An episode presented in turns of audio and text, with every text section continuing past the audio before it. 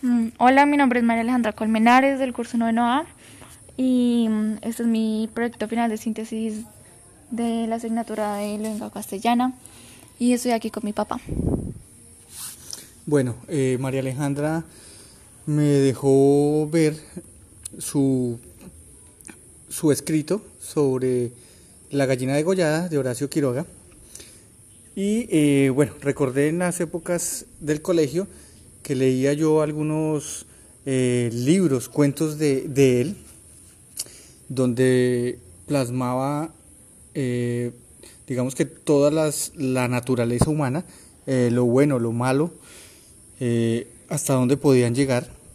Y creo yo que lo, lo traducía, o traducía en sus libros lo que él vivió, los horrores que él vivió, sus demonios, porque finalmente él, él, se suicidó.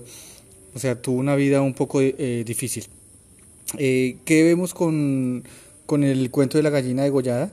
¿Hasta dónde puede llegar eh, el ser humano por aparentar o por, o por querer eh, tener lo mejor sin pensar en los demás?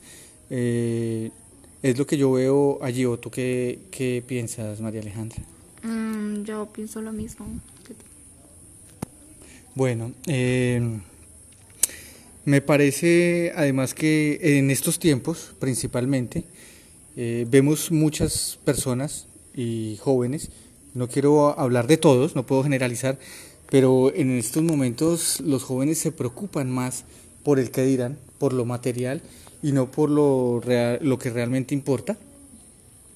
Eh, y finalmente, eh, o sea, pareciera en, en el cuento, que, que lo, los, los, buenos son, eh, o fue la última hija que, que, tuvo la pareja, y finalmente eh, ella es la diferente para los demás. Los demás hijos eran varios y ellos veían su mundo tan normal, así, así sus padres y quizás la sociedad los apartara, pero para ellos era un mundo ideal que, y era diferente.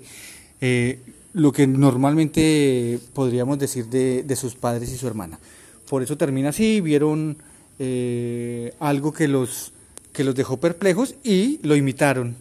Entonces ahí es donde concluimos que lo mejor es ser eh, auténticos, ser naturales eh, y vivir de acuerdo a, a, lo que nos pueden enseñar y ojalá que sea lo mejor, ¿no?